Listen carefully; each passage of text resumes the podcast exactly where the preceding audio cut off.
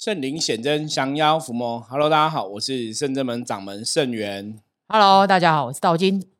哦，我们今天一样哈，通年看世界。首先来看一下今天五月九号负能量指数到底是如何。你看，哎，又是黑包。哈、哦如果昨天有收听我们这节的朋友就知道哈，今天负能量指数一样给大家哈包下去哈，包就是讲说那个负能量会比较呃，应该讲凝结在一起哦，会比较闭塞，嗯。所以整个大环境的状况会让人家会有点小小的阿胀哦，那这个阿胀就会影响到你可能就比较会容易易怒哈，会跟人家吵架哈，就讲话要特别注意哦，呃，小心今天会惹到一些口舌是非。那说话我们讲过，包就是讲不要说大话哈，然后不确实、不确定的事情不要讲哦，就讲你确定的事情这样子，然后小心跟别人的对话哈，会有一些是非吵架的问题。好，我们今天通灵人看世界哈，一样哈，就是由我圣元跟道静哈来跟嗯大家聊一聊哈。我们昨天有大概简单聊到这个修行的一些相关话题，有说如果你没有，如果你忘记自己的根本哦，嗯搞不好你连这个能量，不管是能量的消退，甚至你的法力、嗯神力，可能都会不见。嗯，那其实这个问题呢，因为我觉得问题蛮重要的，对，就希望大家可以彻底了解哦，所以我们就是今天继续再来跟大家聊聊。不过首先也是要跟大家提醒，现在是哦是 Blue Monday 哦，礼拜一的一开始。那当然，台湾现在的状况，疫情每天都数字应该都很惊人哦。对，哦，我们在我们录音的当下已经是来到三万了。嗯，三万多了。那共存的这个哈、哦，政府现在是共存的这种态度，那基本上我们还是要提醒大家，还是要注意啦，因为我们发现有些朋友可能就会觉得共存好像就变得好像不太在意，就觉得好像没什么，就是小感冒啊，或者是轻症啊，然后也不会死人啊，就好像还好。就有些有打疫苗的朋友可能都会有点过于轻忽哈。所以我觉得大家还是要特别注意这个状况。所以为什么你看，我们回到黑包的角度来讲，为什么今天会一样翻到黑包哈？就比方说这个大环境的负面能量指数基本上还是比较高一点哦，所以大家要特别注意。好，那我们延续哈前一天跟大家讨论到的话题哦，我们说过哈，如果说你一个修行的人哈，你忘了你的初初衷衷，忘了你的根本，嗯其实是会非常可怕的哈。因为我想说，今天来跟大家分享我自己我们在修行的一些例子哈。因为其实早期，因为像我觉得圣至门，就我我的角度来讲哈，大家嗯会觉得说，哎、如果大家有见过我圣元的话，都觉得你圣元师傅看起来很很年轻哦。其实你看，我已经当老师十六年了，大家还是觉得我很年轻，所以十六年前师傅留，那你休修行多久啊？二十年，二十哎不止哦，就是踏入修行好像很早吧？二十七年。因为之前是说当兵的时候嘛，对对对，所以嗯从当兵就退伍之后啦，退伍之嗯后进修行这个、这个领域，大概到现在大概二十二十六年嘛，认真讲二十六年左右，对，嗯。所以其实蛮久的。嗯。对，那因为像外面坦白讲，我们不是说在卖或者什么，人家讲什么倚老卖老，其实也不算是倚老卖老哦，而是说，我觉得真的这种东西，有时候修行，或是说有些时候人生就是经验。我们讲经验是蛮重要的一件事情，就是嗯随着你的年纪增长，然后你真的很多事情是比较有经验的。嗯哦，像我们嗯真的二十几年经过太多事情了，那嗯当然也不是每事情都是我们都会考一百分嘛，一定有嗯走不好的，所以这也是今天来跟大家分享一下我们自己走过的一些心路历程哦。那当然就是因为二十几年关系，所以像以前我自己在这个修行的道路上，我有遇过一些，比方说他可能已经出来之后永住啊，哎我就问说啊，你接触修行几年？有的可能是五年，嗯有的可能七年。嗯然后我有遇过那种才接触七年的人，然后就在我面前，因为他的年纪比我大，哈就会我们不要讲说人家大放厥词啦，嗯可是他就会用那种可能老大哥、老大姐，就是说他哦感觉他懂很多。哦，可是其实嗯你看他介入修行七年，他并不是这七年都一直在办事情，可能有学习或是怎么样怎么样。嗯嗯嗯对，那可能现在就也是成为一个永驻的身份，他就像老大哥、老老大姐，然后就跟我分享很多东西，然后我、嗯我心里会是有时候。对我还是会很尊重对方，我觉得人跟人嗯相处，你当然重要，因为神明教我们的是要有礼貌、谦虚什么的嘛。对那我就会听对方的讲了一些事情，那我有时候心里就会有个哦，是嗯嗯嗯哦哦是这样子哦，可是他讲的东西，我觉得，可是实际上应该不是这个样子。就是我想说，哎、哦其实我、嗯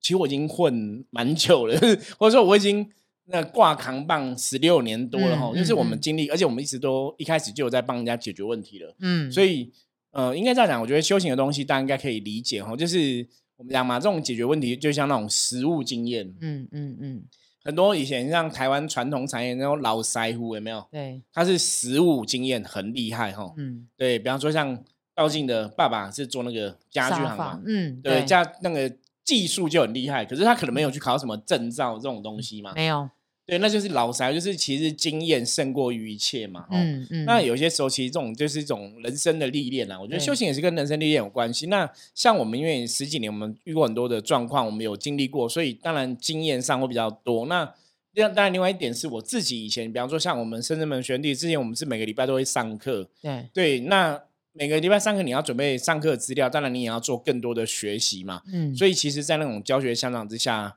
变成说我们不只是实物的增加，可能理论的学术东西我们也在增加。嗯那我自己本身我也是一个很喜欢去充实的人，所以后来嗯哦、就对风水的部分后来嗯很多年我们就好好的钻研风水的一个理论跟学问。嗯，那我们后来也真的也有实物的经验，把它应用在我们自己的生活，应用在客人的状况里面，就发现它真的很准嘛。嗯嗯，对，那这个就是说我我觉得一个修行的师傅是你不管怎么样，你都还是要去不断的历练自己。嗯，那就是因为我们懂那么多，所以当你去听到一个可能刚开始进入这个修行的道门五年七年的人，嗯。然后就在讲很多他怎样怎样怎样，那你就会有就会有有时候就有一些 OS 或是三条线说、嗯好像不是这个样子，我说哦。这个东西未必正确，就是他，可他会讲的，他觉得他那个已经正确，所以有时候就会很尴尬，因为人家都觉得我看起来可能比对方还年轻，就是对懂得不那么多说，比方说啊阿季咖喱贡啊，哦大哥跟你讲，然后我心里就一直说，呃，基本上我也是一个师傅，然后我也带很多学生弟子，而且我好像也未必不懂哦，就是我嗯可能懂得搞不好比你还多。嗯，那我还是很客气听人家讲，可是我每次都觉得哇，真的很伤脑筋。就是这个修行道路上各种人都有啊，对，因为其实好像这种比较老一辈，也许他们有他们的做法吧。对但我觉得就是圣真们，其实师傅都在强调叫我们就是多听、多看、多学。我对觉得这真的真的是这真的是蛮重要的，因为有时候其实我们也不需要下什么定论或什么的，因为你可能反求反求自己说你自己有没有去学到些什么，对，然后从付出里面你也可以去学到很多的东西。的确，就是你自己是怎么看待这个事情，你你自己有没有真的认真？嗯，然后讲人是骗不了自己嘛，你认真去付出，你认真去经历，认真去学习，那必然我觉得老天爷是很公平，就是你还是会有一些知识或是学习或是经验增长。对啊，因为其实我觉得在付出当中，其实你会真的很认真感觉到与对方的那种温暖的温度哦。对，就是人家，嗯、你在做这个服务或者说在讲这个话，你是真的热情的，对，是充满爱的，还是嗯你是应付的？对，我觉得那种感觉其实很明对，显，很明。显，很明显。我们之前就有客人也有去参加过别人的的活动，或是遇过别的老师，嗯，他也我们的客人也给我们回馈说，他觉得比方说，甚至我们在讲，他觉得我们真的是很热情，然后嗯就是真的是跟就是一直关怀他，然后跟他讲很多东西嘛。他就觉得说，他以前可能去别的地方，那个老师就是爱理不理这样子，然后就很酷、哦很酷啊什么的。嗯然后他觉得我们就是很亲切。我觉得这个人其实都会有感受，对啊，因为像圣正门其实求真，对就是有时候是不是其实你就是把你的很真实的那一面对待人家真嗯。心对待别人，其实别人都会有感觉跟感受，所以相对其实来的人呢，有时候也可能会有一点点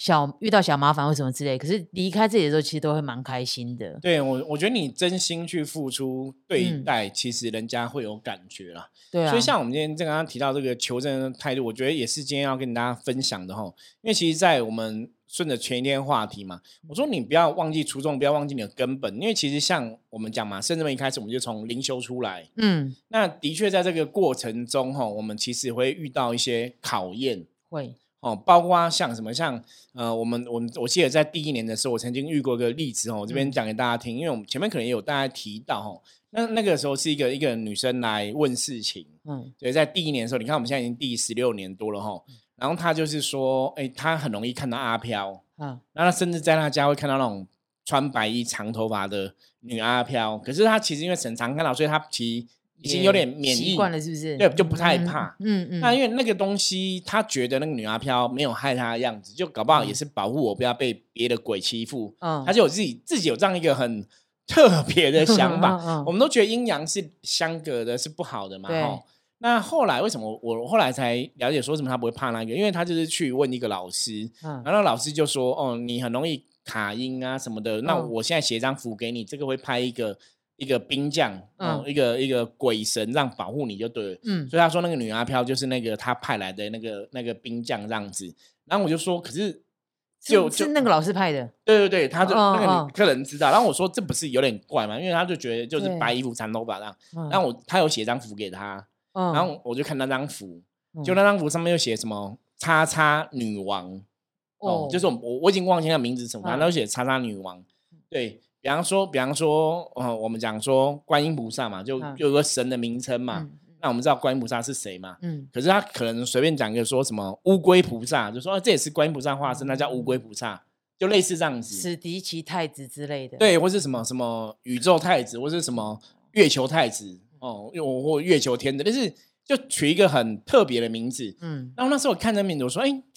这个应该不是正统的神，因为一嗯般、一般以正统的道教或者你说民间信仰里面，你也没听过这个神。对，对，然后然后就我就觉得有点怪，我说这嗯有点怪。然后我后来有翻象棋，就翻到黑象。嗯那大家学过象棋，知不知道黑象代表阿飘，就是负能量嘛。我就觉得哎，这不太对。嗯我说那你这个符，他说那个那个老师又说这个符是保护他的，嗯所以他就觉得那个看到那个女生，他不觉得她是女鬼，他觉得她就是这个女神女王就对了，所以他就觉得是保护大。所以我说，那我帮你请真的天兵天将嘛，我们不要去弄这个什么女王。我说，嗯依照我的逻辑来讲，其实正统的宗教里面，如果这个名字是有点怪的，基本上它不在正统的一个不管是佛教、道教的定义的话，嗯可能都不是真的神。嗯我说这种风险很高。嗯然后他就要把那张符给我的时候，他本来要给我了，嗯，他突然想说：“师傅，等一下！”我说：“怎么了？”他说：“师傅，我想到了，那个老师跟我讲过，嗯他说有一天会有人跟你讲说这张符里面的不是神，然后你绝对不要相信，而且不能把这个符给别人。哦然后你这样就先打电话，然后他就突然想到，所以他就说他就没有想要把符给我了，嗯我本来帮他处理掉嘛，就没有。那后来我有去侧面问，因为那个时候那个女生的运还在算还 OK。那我说那个其嗯实负能量卡在人身上，或是跟你，他通常是在吸你的电嘛，对，所以他那时候运还好，他没有感觉是对他有伤害，因为他觉得他也没有伤害他。嗯可后来好像半年多一年一年后，就是我有问我有尊重，因为他也是人家介绍来，我有问那个介绍的朋友，我说你那个朋友来如何？他说好像现在也没有很好，就说半年后他的运也是往下掉了，然后你才会感觉到这种负能量影响。可是很悬，就是我刚刚前面讲嘛，你要拿这张符，他就跟你说，哎、老师说过不能给人家，然后就就没有办法帮助他。哦，所以那当下他其实状态没有不好的，对他没有到那么那么衰，就是算还算平顺这样子。但是就是一个，也许是一个机缘之下，所以来找师傅占卜这样子。对对对对，因为他就是觉得他容易卡音，那人家也是介绍说，哦，哦甚至们可能很会处理这种卡音的事情，你要不要多参考一下，多嗯问问？所以他就是之前去人家那边，人家给他这个，然后又来深圳门嘛，啊，所以，我们就跟他讲说，哎，这可能有点诡异哈。嗯那我要讲这个东西，就是要顺便提到另外一个故事，也是跟大家分享一下。因为之前早期早期我开始接触修行这个部分，我们都会就是会也会看一些别人的书这样子哦，嗯通灵人写的书之类的。然后就有看到一本书上有一个女的老师，那这女老师以前她曾经办过个讲座，嗯我有去听过。嗯我那时候觉得她给我感觉觉得还蛮 OK 的，嗯就是我觉得哎、就是蛮有大愿这样子。然后嗯她是跟地藏王菩萨连接比较强，然后就很 OK。那后来因为她有别老师在在呃推广他，而且是嗯另外一个有名老师在推广这个，比方说有名的 A 老师在推广这个 B 毕老老师。啊，嗯那 B 老师我一开始认识他，我觉得诶他是一个不错的老师，而且他一些他演讲分享的一些东西，我觉得那个我可以接受。嗯，就是嗯理念跟我们还蛮贴近的，因为他可能也是念一句南无地藏菩萨的佛号，然后他也说，只要你有德性，然后你把自己修好，对，地藏菩萨愿意支持你，你可能念一句他佛号就会法力无边。那这个论述跟我们的想法很接近，嗯哦，我一直也是都这样讲，所以我觉得他诶观念也蛮接近，我就还蛮欣赏他的。嗯嗯那后来他也是就比较有知名度，就开始写书嘛，嗯，我就看他书分享个案例，然后我就傻眼了。怎么说？对，他就说，他就说他呃，可能因为你知道，像台湾有很多那种就是就是那种流浪的神像，或是说很多那种哦，对，就是流浪的神明，对，就是神像，就是人家可能拜拜就不拜，就路边乱丢啊，嗯，或或海是有的边什么之类的海边啊，像我们之嗯前有去海边，有些山洞里面就有人丢丢神像那边嘛。啊，那嗯其实台湾人很可爱，就觉得那是神嘛，在那边不好，他就把它立起来就拜嘛。可是他们不会去思考说这个神里面会不会住不好的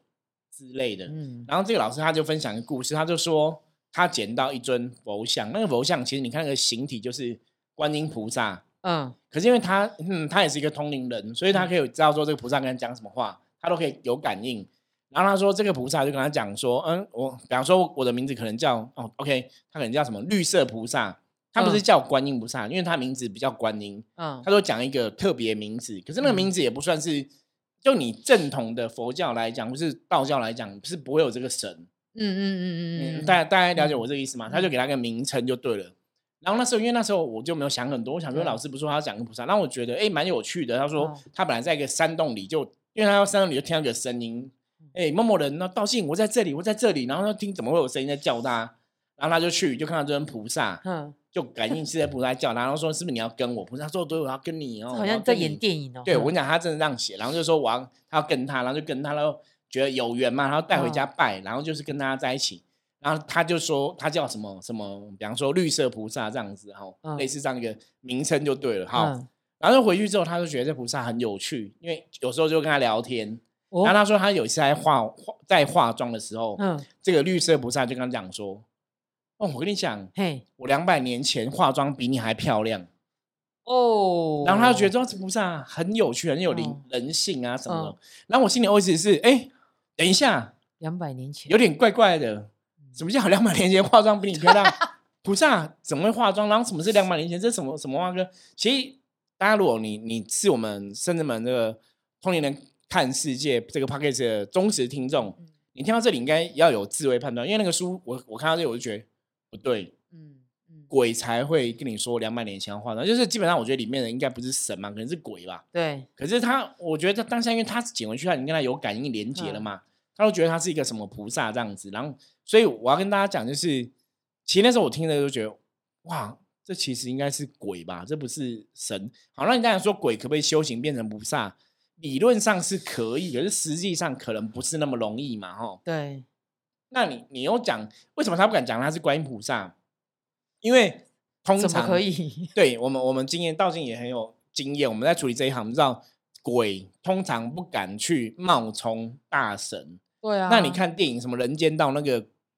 那个什么蜈蚣精或蜘蛛精会去嗯冒充佛祖，那是因为他等级很高，就修的很高，他们就嗯才敢。那一般的鬼不太敢去冒充，啊因为冒充的话很容易就被天天这样走或者 收走，所以嗯等于是你很白目，你就是故就是骗人，你要低调骗人，你不能高调。嗯所以他不敢讲他是观音菩萨，他会讲他是什么绿色菩萨，类似这样子，就一个奇怪的名字。对，所以我我要跟大家讲说，当我们后来就是这两个案例之后要分享嘛，就像我们昨天的话题嘛，我说很多时候嗯。你在拜拜拜一个神，你还是有个根本嘛，比方说这个神的来源是哪里，它的传承是什么。那你如果今天去拜一个神，他可能也也说他叫菩萨，当然我觉得佛教里面是有非常非常多的菩萨，嗯。可，是不是每个菩萨都真的是菩萨。对，对你，你因为你嗯。基本上你还还是要符合这个，比方说是佛教的经典或是道教的经典，可能会比较客观一点了。嗯嗯嗯。所以其实如果用名字，就是如果一般的人其实可能对能量没有那么了解的话，可以从名字来去对辨认。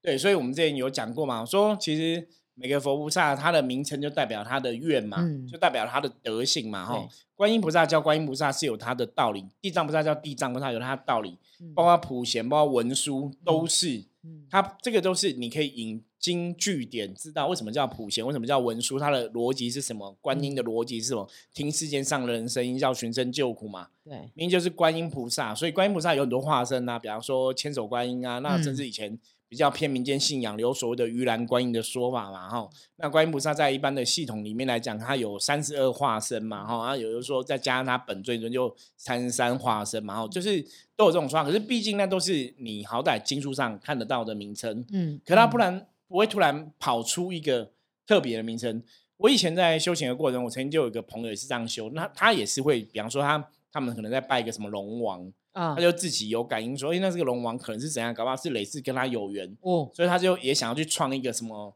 龙王的名称。就会类似这样子。然后后来也是跟他聊，也说这样你会觉得有点怪怪。然后他自己想想，说嗯，好像也是有点怪怪的。嗯对，因为他只是当初只是很单纯，觉得那个是跟他有缘，所以他的这个想法。然后我就跟他讲说，你这样别人会不会觉得你怎么会自己创造一个神？对，就一般不自懂嘛。己造一个神这样子。对，可是他说其实他不是这样，他只是觉得那个是龙王，他只想给他名称。因为你讲龙王、龙王、龙王，大大多龙王不晓得什么龙王嘛，他可能能就觉得那我们可以找一个名字给他什么的，哦就其实很单纯，没有想很多啦。哦。那后来我就跟他讲说，哦，你这样子可能有点太单纯，你可能还是要多想一下。对对，后来他就没有做这个事情。那、嗯那我觉得就是重要的关键就是，哎，还还好还有好歹你听后面没有这样子，我被软木没有乱搞。对啊，不然因为其实你看，我们讲说文字会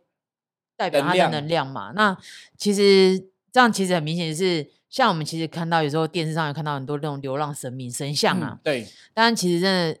就是当以前可能人家拜拜拜拜拜拜拜到后面他都已经去去流浪了，代表他可能人家都已经消退了，对，就是退了之后又再被你请回去，也许你就要去想看看他到底是什么。对，因为通常这种流浪神明，通常真的你要再拜哦，你就是要再处理过，嗯，就是你要嗯先把里面的能量退掉，然后再重新请。因为为什么会这样讲？就是以客观角度来讲，因为这个神明可能以前某某人在拜的时候是跟他有缘的，嗯，所以请的神是请跟他有缘的。嗯可是你要看，如果他真的是一个对当事人可能保佑很多，或是能量很 OK，嗯，怎么可能会变流浪神明？对啊所以，他必然有些原因嘛，不管是这个家人不想拜他或怎么样，那家人为什么不想拜？就是表示他跟这个家人的缘分是没有了，嗯，那就表示嗯当初缔结这个契约已经不好啊。对那你可能就还是要礼貌尊重，就退灵嘛。对对，像我们可深圳们也有帮人家处理，说可能人家拜千手观音嘛，那现在也没有地方可以供奉，他可能就不拜了嘛。嗯对，可是人家也是会请我们去帮忙处理，就是把这个神可能退掉，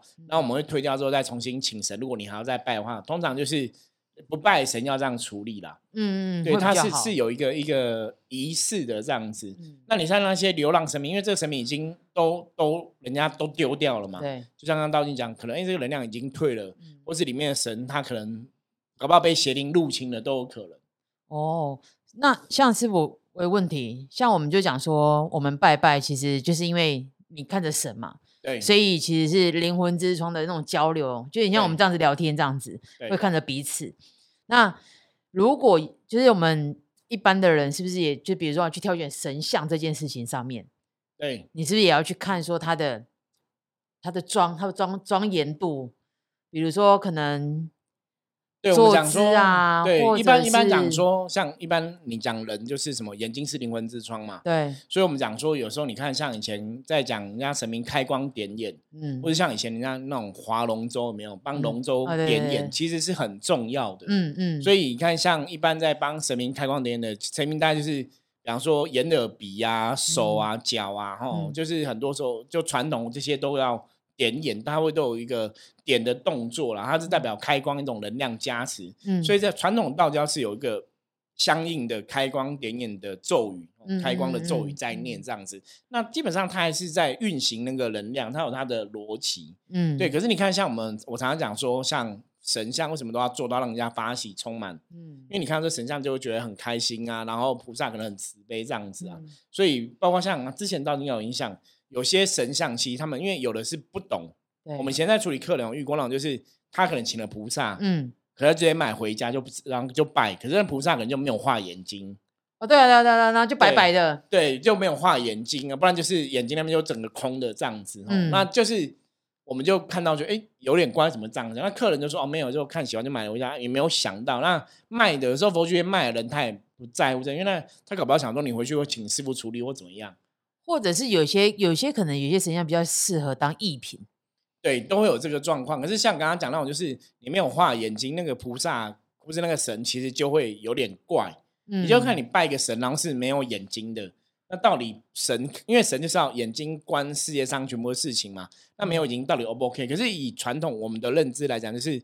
眼睛是要入神，嗯，所以一个嗯神明没有眼睛，其实能量来讲应该会有点问题，或者说像像比方说这个眼睛应该是要，其实正的，是对正统来讲画眼睛那个也不是别人都可以画。你再去问那种画神像的老师啊，或是师傅，他们是有功夫的。嗯，可是有的就是眼睛可能画的，比方说大小眼，或是如果真的画的斜斜的，嗯歪歪的对歪歪那个其实都要重画。就是你真的去问那种哦传统画眼睛的师傅，你要说，哎、我这是神像吧，就怪怪，嘿，他们都会处理，就是你要端正嘛，我们讲相貌堂堂，五官端正嘛。嗯，嗯可是嗯如果如果五官歪歪的，嗯理论上来讲还是会偏不好啊。哦，所以其实真的就是，其实做神像的人呐、他也算是一种神职，就是真的还是有差哎、就是你真的真的有那个技术，你就会懂，就传统这些东西，它是有它的道理的。对啊，对啊，他们不会故意把神明的眼睛画歪歪的。对，一般你看像或者是斜斜的，对，都是理论上都不会，因为一般像我们在拜拜，其实神明就是，嗯就像几乎每个神像，你可以比方说你观佛觉，每张眼睛都是直视正前方，大多数。可是像有了菩萨是因为眼菩萨眼睛会含眉嘛，就是眼睛会微闭这样，那可能眼睛就你看起来比较像在看下面，嗯可是基本上还是会会让你觉得那是一个正视，或是看下面这样子，可是不会歪歪或斜斜的。嗯，对，那歪歪斜斜是比较特别。所以这样子其实如果他原本原本他就有点歪歪斜斜的，然后可能又没发现或什么之类的，那这样子其实他的能量也就会更不完整。没有，你要想嘛，生命，我刚刚讲，生命就是要端正嘛。嗯，神明要教你的是什么？我们讲正道，什么是嗯正道？所以你会知道为什么？你看神像，它一定是它的供应是对称，嗯，或者让你觉得它嗯是一个很很平衡正、很正的一个能量就对了。嗯一个神明如果说他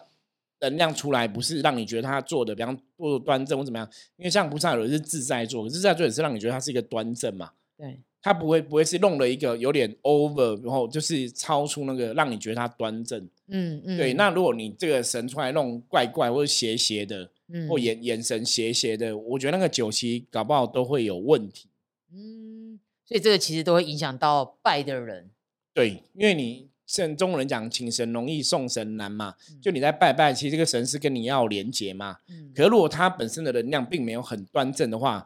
其实第一个来讲，你你搞不要请个正神进去都请不进去。就哦你可能没有，嗯你到底有没有请到正神？我觉得这是第一个要思考的。嗯所以为什么我们我们神像材质？为什么大家常常讲，哎，神像要选材质啊？对，然后神像有雕刻，它有它一个一个道理嘛。不然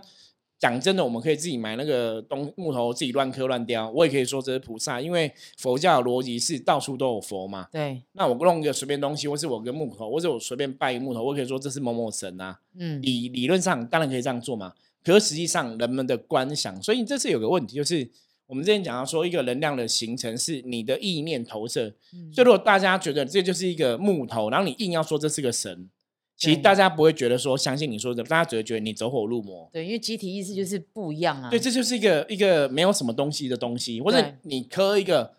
呃脸歪嘴斜，然后你说这是观音菩萨，然后你嗯说观音菩萨因为很自在，他会化，因为观音菩萨说会应以和身而度，他就会化现身和身嘛，嗯所以你就硬说啊，我这个菩萨脸歪嘴斜，可是菩萨就是会变嘛。嗯你说我没有，我菩萨就是故意变一个脸歪嘴斜的人要渡人，你这样自圆其说，理论上讲得过去，可是大家看都觉得怪，所以大嗯家并不会真的相信他是菩萨，所以那种集体的意念就会造成这个神的状况会反正也会变不好。哦，所以其实也是，就是外外能量也是一个，就是也会有影响会有影响。所以我刚刚讲，为什么神明的神像都还是要端正，不会欧北软布啦。嗯嗯嗯，对，那当然有嗯些人，你如果说随着现在时代的进步嘛，对嗯有些人可能觉得 这个神明的神像就是你，你可以呃有一些我们讲文创嘛，或者对说我们现在配合现在这个时代，我们做一些特别的技法。嗯那基本上它还是，如果是神像的话，还是会有一定的逻辑。嗯嗯嗯，对，嗯因为像我嗯们甚至没有有玉手虎嘛，我们那对个画你还是也会跟神禀过嘛。对，然后你你像玉手虎是倒约在画嘛，对他也不会画一个很特别的眼神，这样就是你还是会眼睛是端正有神的啦。对，因为其实还是有差。对，因为我们有看过嗯嘛，如果你眼睛没画好，然后那个东西就是能量就会觉得怪怪的。就会有点掉掉的这对样子。那我觉得，所以所以其实真的，如果依照能量来说的话，其实大家真的就是应该说你要很了解你自己，就是请神这件事情对你来说它的真正的含义是什么。这对，是一般我们真的会讲，就是嗯说，如果请神，请神容易送难，就请神，当然你还是要好好去祭拜他，去拜他会比较好，供奉他这样子。那嗯你如果请了神，你都不拜，那其实有些时候也未必会得到神明的保佑。对，所以这也是要很谨慎哦，因为真的人家讲请神容易送神难，他还是有他的道理啊。嗯，那师傅像所以这样子，这样子就是，如果大家拜拜这件事情，用拜拜这件事情来说好了，那是不是其实拜对神很重要？对，跟自己的缘分缘分对拜对神当然很重要，因为你请一个神，比方说这个神是谁拜，你请那个神是跟你有缘的，那个能量连接才会强嘛。因为像我们很多很多时候去帮客户安神，其实蛮有趣，就是这个客户跟谁有跟哪个神有缘，你就会真的请到那种有缘神。甚至我们之前有一个安神的案例是帮他去找神像嘛，嗯，你可能看到这个神像地你就下，然后那神像就长得跟那个客人就一模一样。对，这这种东西很好玩。包括有时候我们以前去人家客人家拜，他可能拜观音菩萨拜久，然后我们看完那个神，说你们家这都是妈妈在拜比较多。然后说师傅你怎么知道？我说因为菩萨长你妈超像哦，我 类似这样，就是谁在拜，然后就会像。包括你好，你说我们有看到那种关公长得像女生啊，因为也是妈妈在拜嘛，就会这样，就觉得很有趣。所以那就是这种能量的连接啊。嗯嗯嗯。好，那我们今天哦也是跟大家这样子。闲聊一下，让大家去知道说，很多时候就是我们刚刚讲嘛，你不要忘记你的初衷，不要忘记你的本嘛。很多东西就还是有它一个正确的名称，尤其这些鬼神吼都是这样子，就是名称就代表它的能量。如果大家有看过那种西方驱魔，嗯，就知道你你讲不出魔名字，你就可以收服它嘛。所以那个名字的确有它的道理。所以如果你今天拜这个神，它的名字是蛮特别的，大家还是要谨慎。嗯，比方说我们台湾就有某个宗教团体之前有推出什么。大什么什么尊者有没有啊？这个就是有点特别的东西，就后来被大家骂攻击很多嘛。吼，那个就是大家真的要有智慧判断，然后不要一不小心落入一个负面的状况，让你没有发现。那这就是我们常常讲末法时代最可怕的事情，就是大家没有一个清楚的智慧，然后你没有一个有智慧去判断多事情，其实你很容易就偏掉这样子。嗯。OK，那今天节目就分享到这里。大家如果有任何问题的话，欢迎加入我们的赖跟我取得联系哦。我是深圳门掌门盛元，我们下次见，拜拜。